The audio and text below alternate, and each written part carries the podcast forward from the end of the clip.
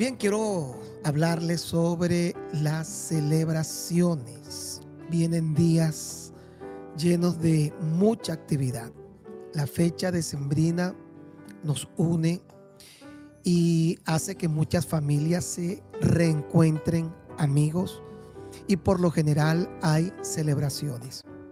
Y yo quisiera que cada persona que va a disfrutar este tiempo en familia, en amistades, con quienes han establecido hacerlo, realmente lo puedan disfrutar y puedan hacerlo con conciencia.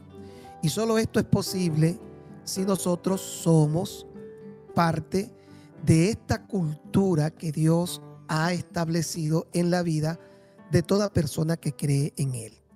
Dios no está en contra de nuestras celebraciones. Por el contrario, Él quiere guiarnos y quiere enseñarnos a que podamos disfrutar de esta vida, pero hacerlo de la forma correcta. Quiero leer el Salmo 81, versículo 1 al 3, el que dice, Cantad con gozo a Dios, fortaleza nuestra, al Dios de Jacob, aclamad con júbilo, entonad canción y tañed el pandero, el arpa deliciosa y el salterio. Tocad la trompeta en la nueva luna, en el día señalado, en el día de nuestra fiesta solemne. Qué interesante el Salmo 81, en donde nosotros podemos ver el que Dios está motivando básicamente a su pueblo a celebrar. Dice que hacerlo con júbilo, con canciones, tocando el pandero, con el arpa deliciosa, la trompeta en la nueva luna, ya que ellos esperaban de manera muy expectante cuando llegaba la nueva luna porque era lo que determinaba un cambio de tiempo. También en el día señalado, y luego aclara que es el día señalado de la fiesta solemne. Eh, he estado conversando con muchas personas, haciéndoles entender que ser cristiano es muy sencillo. La vida cristiana es algo sumamente fácil y al mismo tiempo complejo. Fácil cuando lo entendemos. Complejo cuando tenemos paradigmas y no logramos entender el significado de lo que es la vida cristiana.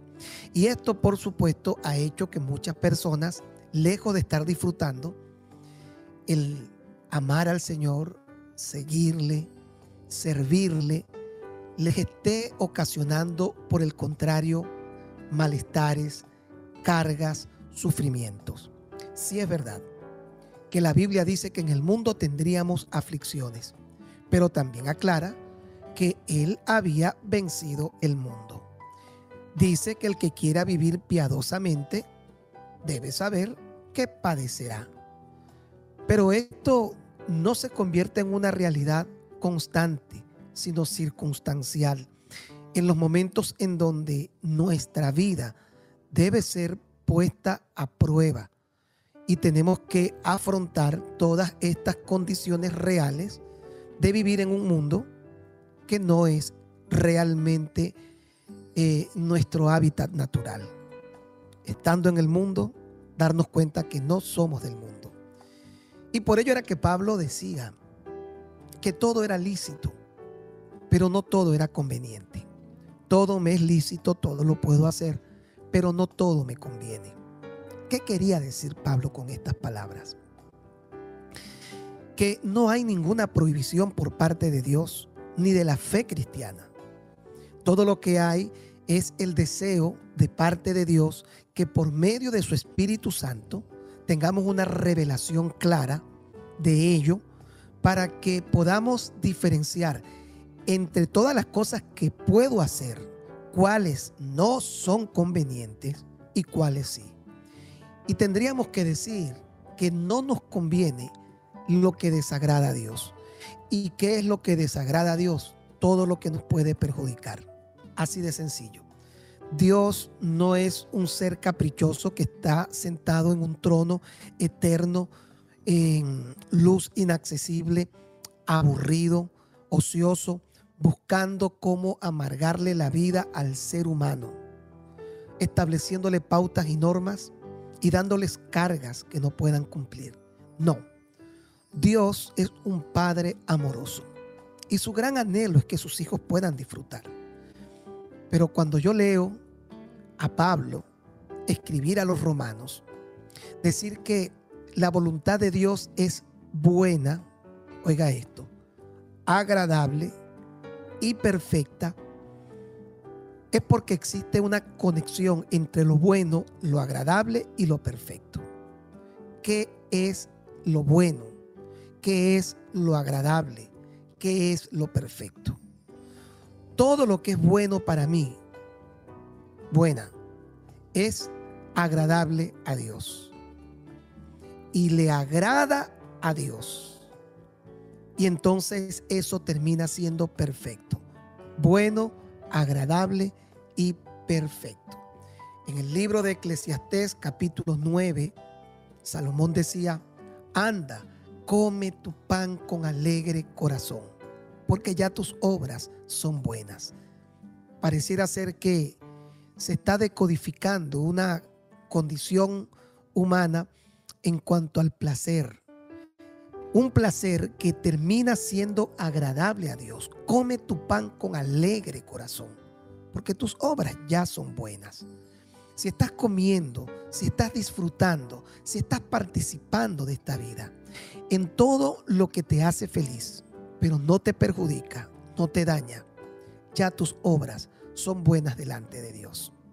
Si hay algo que podemos nosotros salvar del pueblo judío, era que ellos tenían siete fiestas o siete moadín a lo largo de todo el año. Algunos de estos moadín que son convocatorias eran fiestas, otras no, pero todas eran santas convocatorias para Dios.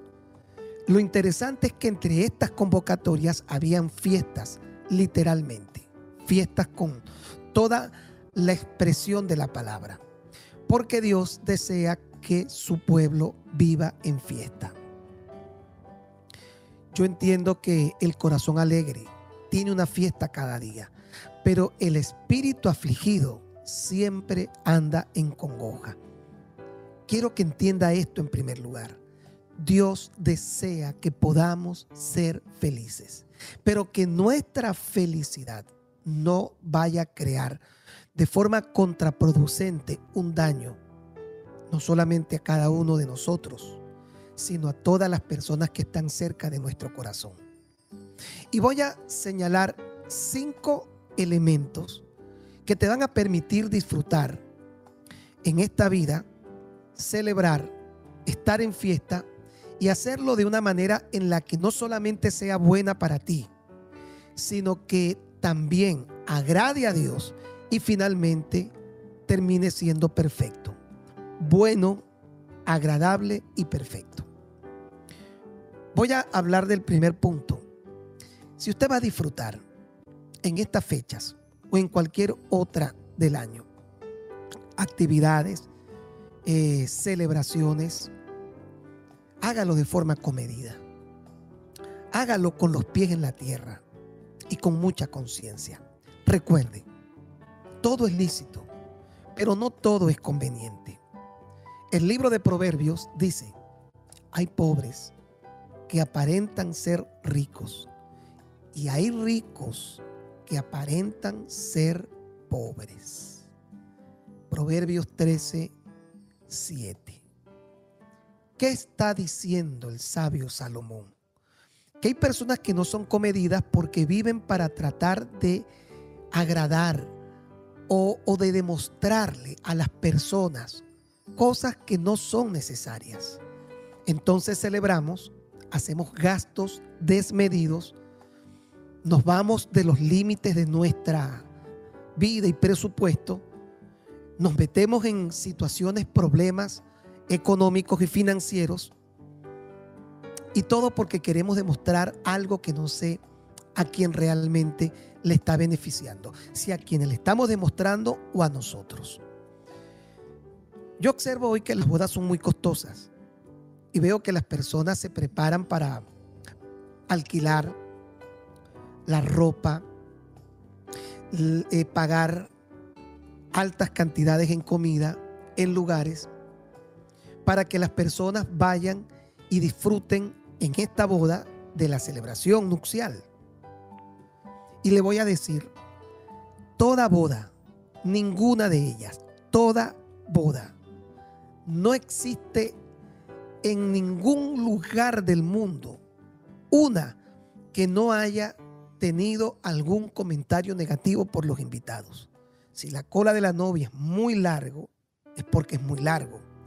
Si hubo comida cara, es porque la comida era cara. Si la comida no fue cara, es porque no era cara. Y a veces pareciera ser que estamos nosotros haciendo todo un esfuerzo para tratar de demostrarle a la gente cosas que deberían estar claras para nosotros y punto. Hay pobres que aparentan ser ricos y hay personas que cuando se van a casar botan, botan la casa por la ventana.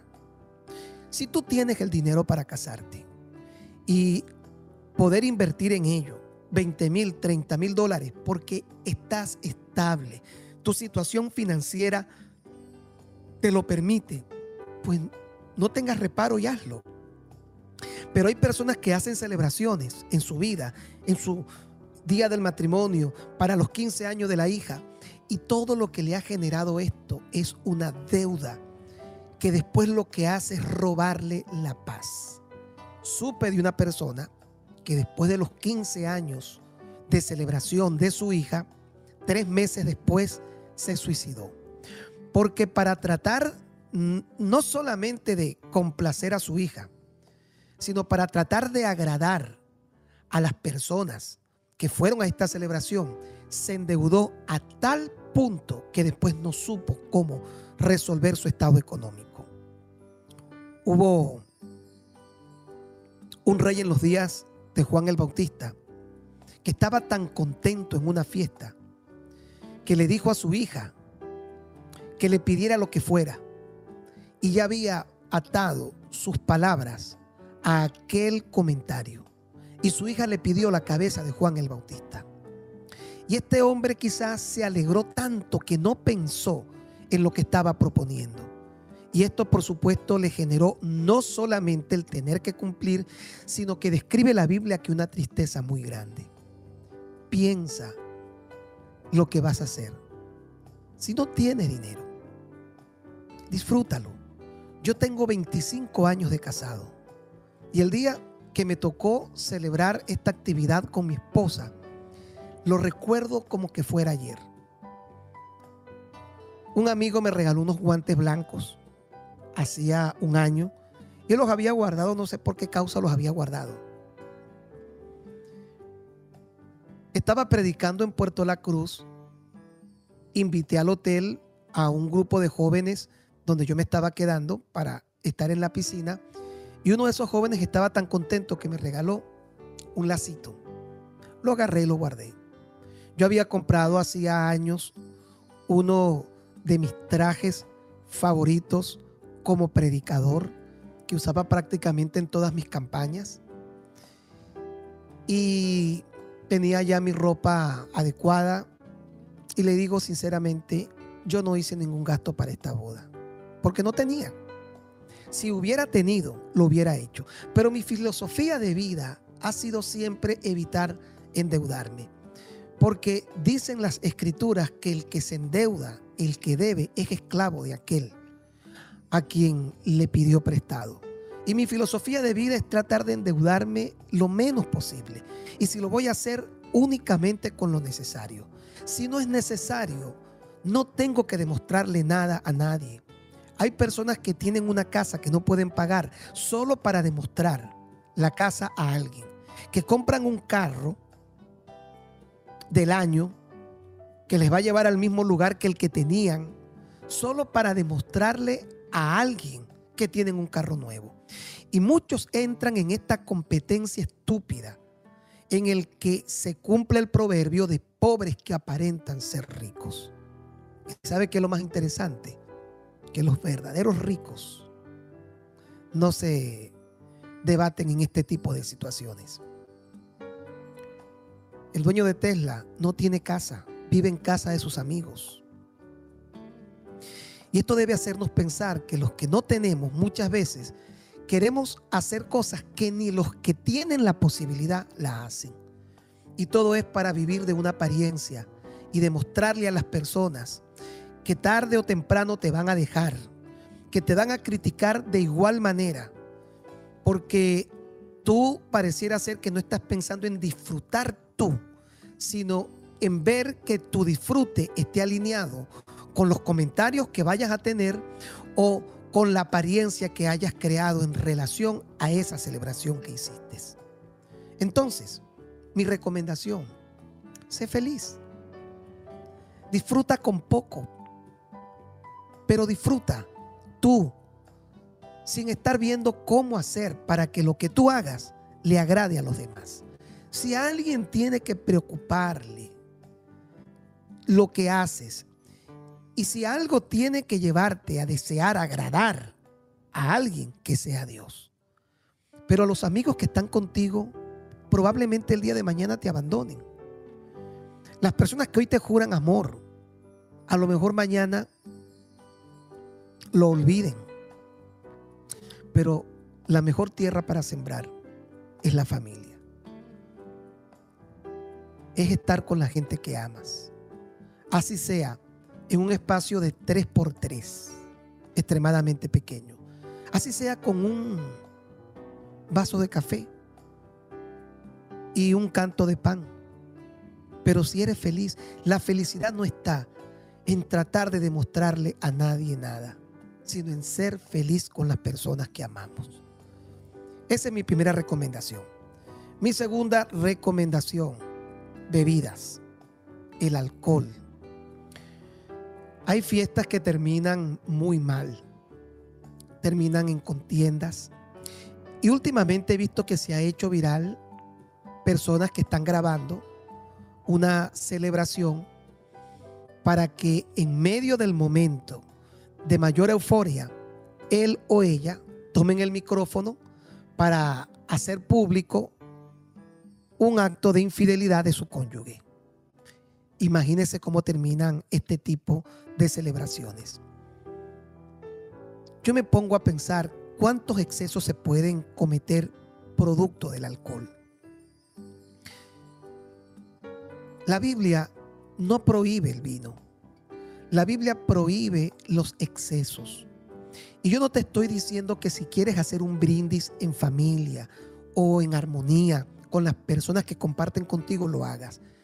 Pero no conviertas al alcohol, al licor, en el centro de tu celebración, porque te va a dar dolores de cabeza, te va a traer problemas y puede ocasionarte desgracias.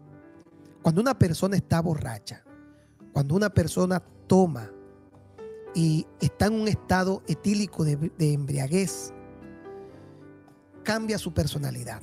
Algunos se ponen muy felices y empiezan a hacer cosas ridículas producto del alcohol que los domina. Eso lo dice la Biblia. Otros los domina el alcohol, pero no para estar muy felices, sino que entran en estados depresivos y comienzan a llorar y le piden perdón a todo el mundo. Otros lo que hacen es que se molestan y quieren pelear con todo el mundo. Quieren pelear con todos los que estén cerca. Y terminan entonces en desgracias. Este tipo de celebraciones, en donde cualquiera de estos tres aspectos se manifiesta producto del alcohol. Pero también había una canción que se hacía en las fiestas de mi generación, en el que se cuenta de un hombre que vestía de saco, de corbata, pero cuando tomaba se le mojaba la canoa. ¿Qué efecto tiene el alcohol cuando controla al ser humano? Sigue siendo un misterio. Dice que cuando Noé salió del arca, hizo una viña y se emborrachó y creó un conflicto a nivel de su hogar de tal manera que Can, su hijo menor, entró en una condición de maldición generacional. Y todos conocen la historia que no la voy a, a comentar ahora. Pero sí le voy a leer el siguiente pasaje bíblico. ¿Para quién será el ay? ¿Para quién el dolor? ¿Para quién las rencillas, las peleas? ¿Para quién las quejas? ¿Para quién las heridas en balde? ¿Y para quién lo amoratado de los ojos? Está diciendo una cantidad de cosas malas. En pregunta, ¿para quién será el dolor, el sufrimiento, las quejas, los problemas, rencillas, heridas? ¿Para quién? Y el verso 30 dice, para los que se detienen mucho en el vino, para los que van buscando la mistura, viene la recomendación. No mires al vino cuando rojea cuando resplandece su color en la copa, entra suavemente, mas al fin como serpiente morderá y como aspid dará dolor. Tus ojos mirarán cosas extrañas y tu corazón hablará perversidades. Serás como el que yace en medio del mar o como el que está en la punta de un mastelero. Dirás, ¿me hirieron? Mas no me dolió. Me azotaron, mas no lo sentí. Y cuando despertare, lo volveré a buscar. Proverbios 23, 29. Había un borrachito que vivía cerca de la casa. Nunca lo vi en un estado de cordura. Siempre estaba borracho. Siempre. Y él tenía estados. A veces era muy cariñoso con los niños, se acercaba, le, sobaba la cabeza. Otras veces empezaba a romper botellas y a pelear con todo el que estuviera cerca. Otras veces le daba por eso, por reír, eh, echar chistes. Y todo no era otra cosa más que el estado etílico en el que se encontraba. Esta es mi segunda recomendación. No te puedo decir que no brindes, que no tengas un momento para compartir en familia, porque el vino en este caso, la Biblia dice que Dios lo hizo para que alegrara el corazón del hombre.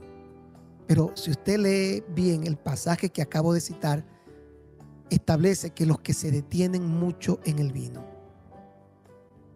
los que van buscando su mistura, para ellos vendrá siempre la desgracia. Personas que salen de una fiesta, suben a un vehículo y se, y se, matan, se suicidan, voy a decirlo de esa forma. Personas que son infieles a sus parejas cuando tienen unas cuantas copas encima. Personas que se descontrolan absolutamente. Por ello quiero recomendarte no hagas de la bebida, del licor, en estas celebraciones, eso que determine tu alegría y tu felicidad en el hogar. Si tienes que brindar, brinda. Pero evita que tus reuniones estén signadas por borracheras. Y por algo la Biblia dice que los borrachos no heredarán el reino de Dios. ¿Cuántos daños? Siempre pienso en mi papá. Fue un hombre que llegó a un extremo de alcoholismo tal que estaba enfermo.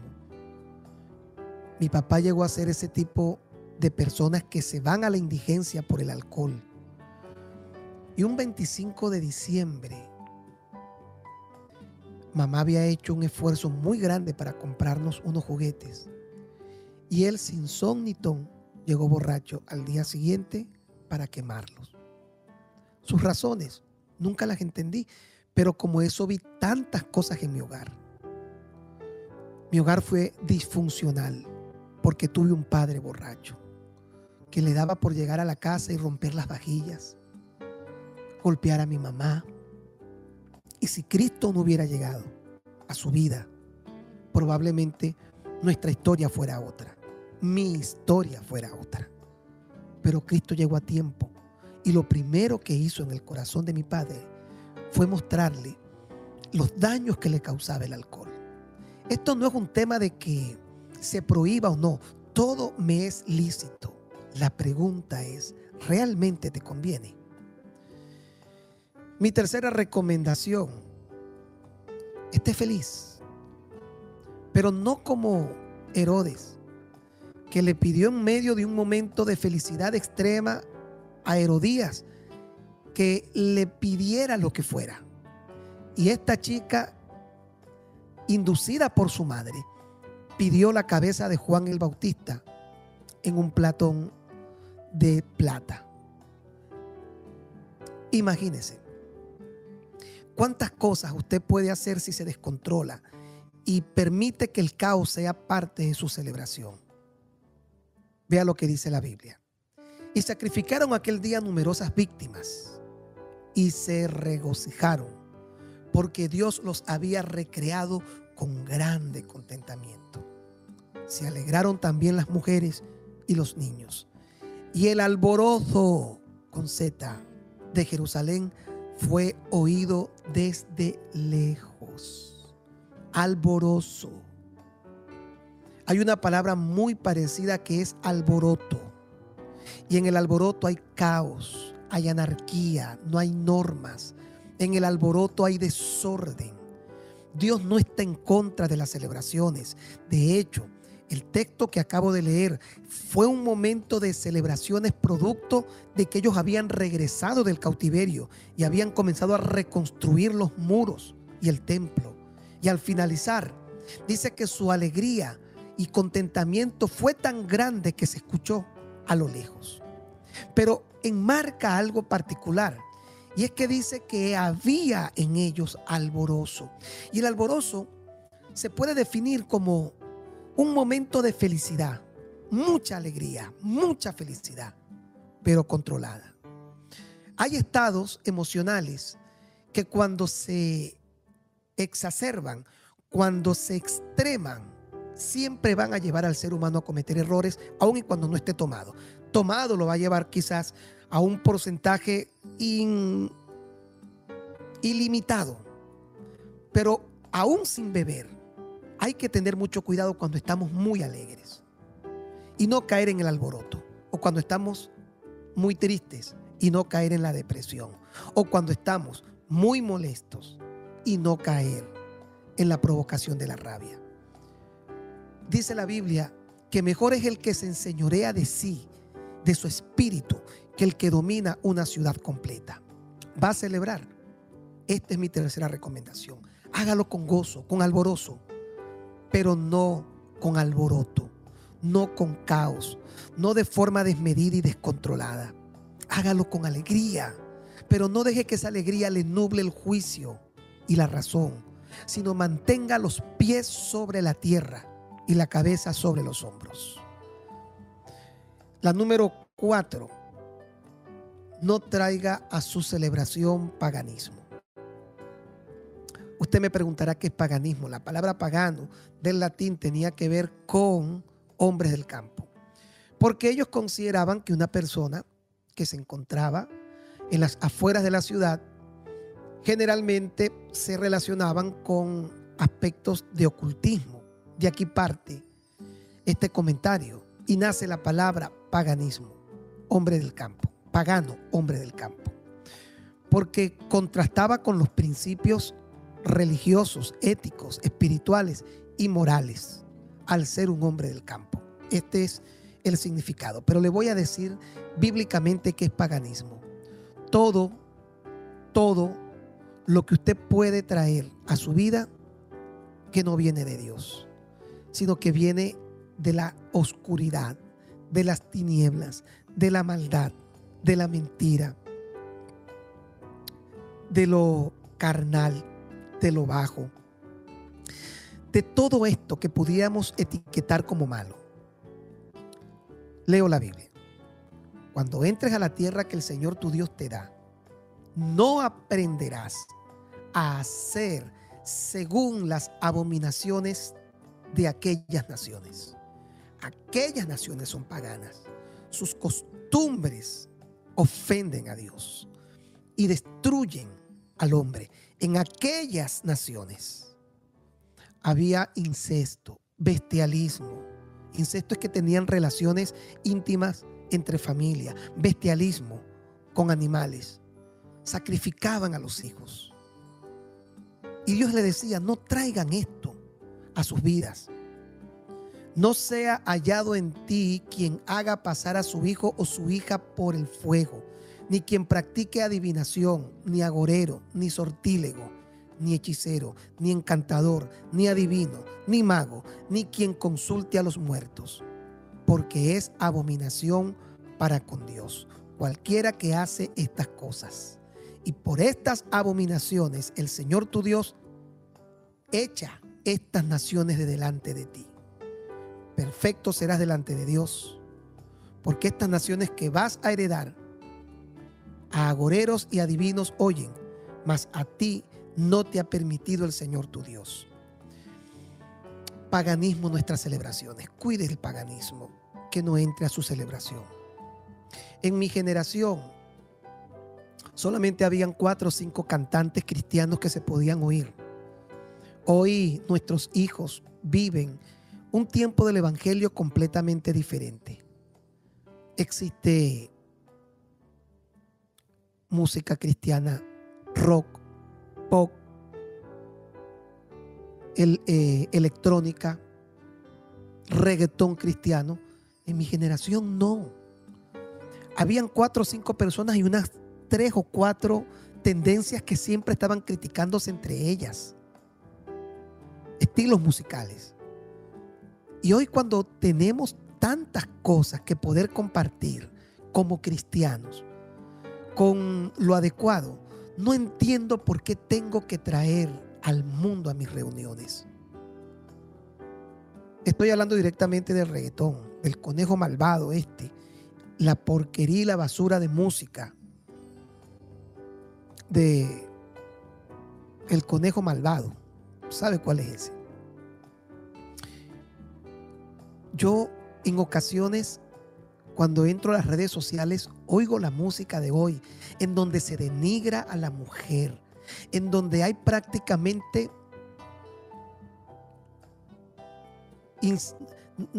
no insinuaciones, hay ofrecimientos descarados y depravados. Prácticamente es pornografía auditiva. Es todo lo que se oye hoy en día en las canciones, en la música. Y esto a mí me preocupa porque veo que muchos de nuestros jóvenes que asisten a las iglesias están llenas de este tipo de paganismo. Y yo digo, para que una mujer oiga esta música, tiene o un problema de dignidad o un problema psicológico. Dignidad porque no se quiere, dignidad porque tiene su autoestima por el piso cuando usted escuche este tipo de música en donde las ponen como animales, en donde las colocan en un ramillete de relaciones según el cantante. Hay una que estaba viendo, oyendo en estos días que, me puse a buscarla. Porque dice, ¿qué es lo que dice, dice al final esta canción? De un hombre que le pregunta a Titi de cuántas novias tiene. Y este le dice que él tiene muchas novias. Todo esto es un mensaje. Es un mensaje que se está recibiendo. La mujer está con un nivel de dignidad y de autoestima tan bajo que no le importa no solamente que la usen como un objeto sexual y un animal, porque las comparan como animales, sino que incluso ella tenga que aceptar en este mensaje descarado que se pueden tener muchos hombres, que se puede vivir alegremente teniendo una vida de libertinaje sexual. Esa es la música pagana de hoy en día. En mi adolescencia nace lo que se conocía como la, salsa erótica. Y uno se alamaba con esas letras. Había una que ponían mucho en el autobús cuando yo iba a la escuela, al liceo, perdón. Desnúdate, mujer, así te quiero ver. Recorrer tu cuerpo. Y hoy me pongo a pensar, y esa canción que tanto se atacó en aquella generación es sacra, es música santa comparada con la basura que oyen nuestros jóvenes hoy en día. Eso es paganismo, que ofende a Dios. Y ofende a Dios porque ofende a su creación. Porque destruye los valores morales del matrimonio, de las relaciones eh, marcadas por la fidelidad. Pareciera ser que todo esto tiene que ver con llenarle la cabeza a la gente con un mensaje de infidelidad, de maltrato, de abuso, de maldad, de drogadicción y de todo lo malo que usted se imagina. Y ahora estuve viendo que en la gira del conejo malvado, Bad Bunny, habían mujeres que estaban vendiendo su virginidad para comprar una entrada a este concierto. ¿A dónde hemos llegado? Y yo solo le voy a dar esta otra recomendación. No traiga esto a sus celebraciones. No lo haga.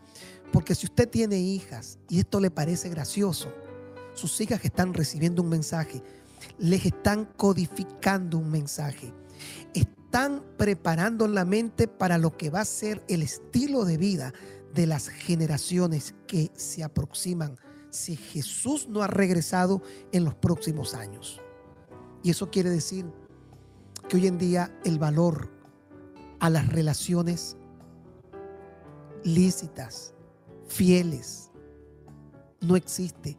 Pero exacerbar, enarbolar, levantar y prácticamente colocar en un altar todo lo ilícito, todo lo perverso, todo lo malo, todo lo oscuro, todo todo lo que destruye y daña vidas, matrimonios, relaciones, todo esto es lo que usted oye en las canciones. Siempre han dicho que en la iglesia le lavan el cerebro. Nada está lavando más el cerebro de nuestros jóvenes que esta porquería que se escucha en todas las radios en todas las redes sociales del día de hoy. Y por último, la comida. ¿Qué tiene que ver la comida con las celebraciones? Esta es mi última recomendación.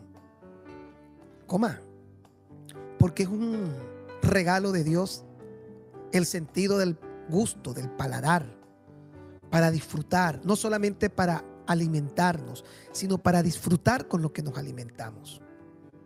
Y algunos no le han prestado atención a esto. Pero ¿sabía usted que la gula o el comer desmedidamente es algo que está considerado como pecado. Le leo esta historia rápido. Adolfo Federico fue un rey sueco que vivió durante el siglo XVIII. Gobernó durante 20 años. Falleció el 12 de febrero de 1971 a los 60 años. Un día de celebración importante para sus tradiciones, hizo un gran banquete. Este monarca festejó sin límites, comiendo langostas, chocolates, arenques, bebiendo champán y claro, en porciones bastante generosas, como era de esperar de este monarca. Luego pasó al postre. En esta ocasión se sirvió un dulce típico llamado sembla, que estaba relleno de crema, pero no contento con esto, recibió 14 porciones. Así que fue un festín que al parecer le dio tanto daño que lo llevó a la muerte en aquella última cena. ¿Cuál fue el pecado de Sodoma y Gomorra? ¿Realmente el pecado de Sodoma y Gomorra fue la homosexualidad?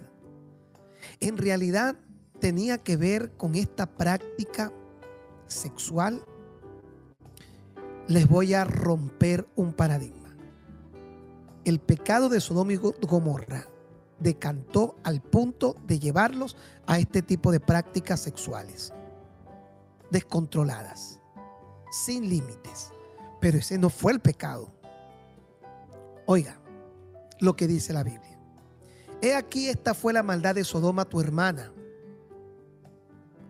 Soberbia, saciedad de pan y abundancia de ociosidad tuvieron ella y sus hijos y no fortaleció la mano del afligido y del menesteroso. Ezequiel 16, 49.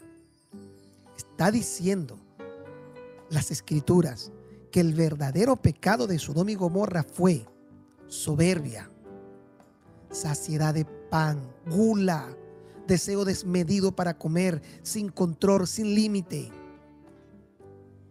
Y obviamente, cuando usted junta todo esto en un cóctel como la soberbia, la gula y la ociosidad, que son las tres cosas que se mencionan, terminas haciendo sin ningún tipo de control todo hasta llegar a lo que finalmente describe la Biblia, que fue la razón por la que Dios ya no pudo resistir más y destruyó esta ciudad.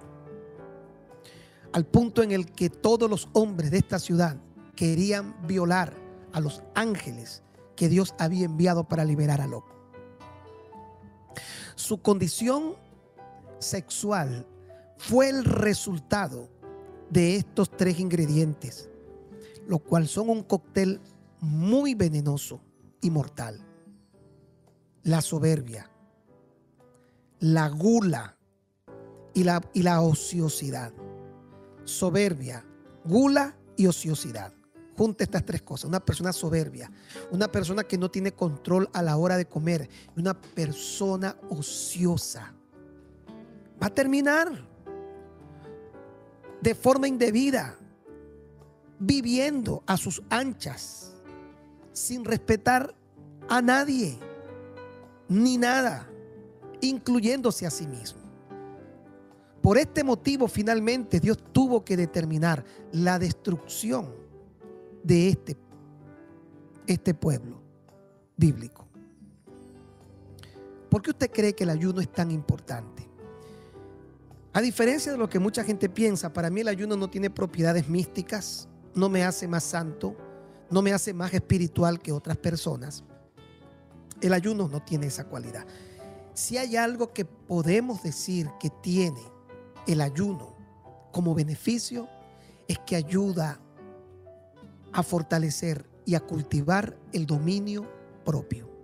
Una persona que ayuna tiene la facultad de dominarse a sí mismo, porque si logras controlar algo tan básico como lo es el apetito para comer, podrás controlar cualquier otra cosa en tu vida. Podrás controlar tu apetito sexual. Pero no puedes practicar con el apetito sexual. Dios le dio una práctica al creyente para cultivar lo que nos fue dado por medio de su Espíritu Santo. Cuando dice que Dios no nos dio espíritu de cobardía, sino de poder, amor y dominio propio. ¿Cómo cultivo el dominio propio? El autocontrol, el ayuno. Cuando yo le digo a mi cuerpo que yo soy bajo la dirección de Dios, el que determina a qué hora come, qué come, qué no come. Yo estoy enseñándole a mi carne que ella no puede tener control, sino que yo que quiero agradar a Dios, tengo control sobre ella. Y para ejercitar ese control llamado dominio propio, entra el recurso poderoso del ayuno. El ayuno no te hace más espiritual. El ayuno no te hace más santo que otra persona. El ayuno solo te está ayudando a cultivar y a desarrollar algo tan precioso que nos fue dado como lo es el dominio propio. Y por eso es que en estas celebraciones te recomiendo, disfruta, pero no vayas como un salvaje a comer. Y una vez escuché a un creyente que decía, el único pecado de los evangélicos, imagínense la locura, es que comemos mucho, como contrastándolo con el licor. No hay diferencia. Está tan mal el que se emborracha como el que vive comiendo con gula. Está tan mal porque el pecado de Sodoma y Gomorra no fue alcoholismo. Lo llevó finalmente una vida degradante de forma sexual, pero su pecado original fue soberbia, gula, descontrol para comer y finalmente ociosidad, abundancia de ociosidad, dice el texto que leímos. Y analícelo, piénselo. Así que si usted va a disfrutar en estas actividades decembrinas que se aproximan, su matrimonio, mucha gente se casa en esta fecha, su cumpleaños, recuerde, todo me es lícito, pero no todo me conviene. Y mis recomendaciones son, número uno, sea comedido, no demuestre lo que no tiene. sea feliz. Número dos, no haga del alcohol y la bebida parte de su celebración. Número tres, sea feliz, alegre, disfrute con alborozo, no con alboroto. Número cuatro, no traigas paganismo, no traigas el mundo descontrolado y loco a tus actividades de celebración. Y número cinco, celebra, pero cuídate del descontrol para comer. Porque lejos de cultivar dominio propio, lo que estás cultivando son excesos y descontroles en todas las áreas pertinentes de tu vida.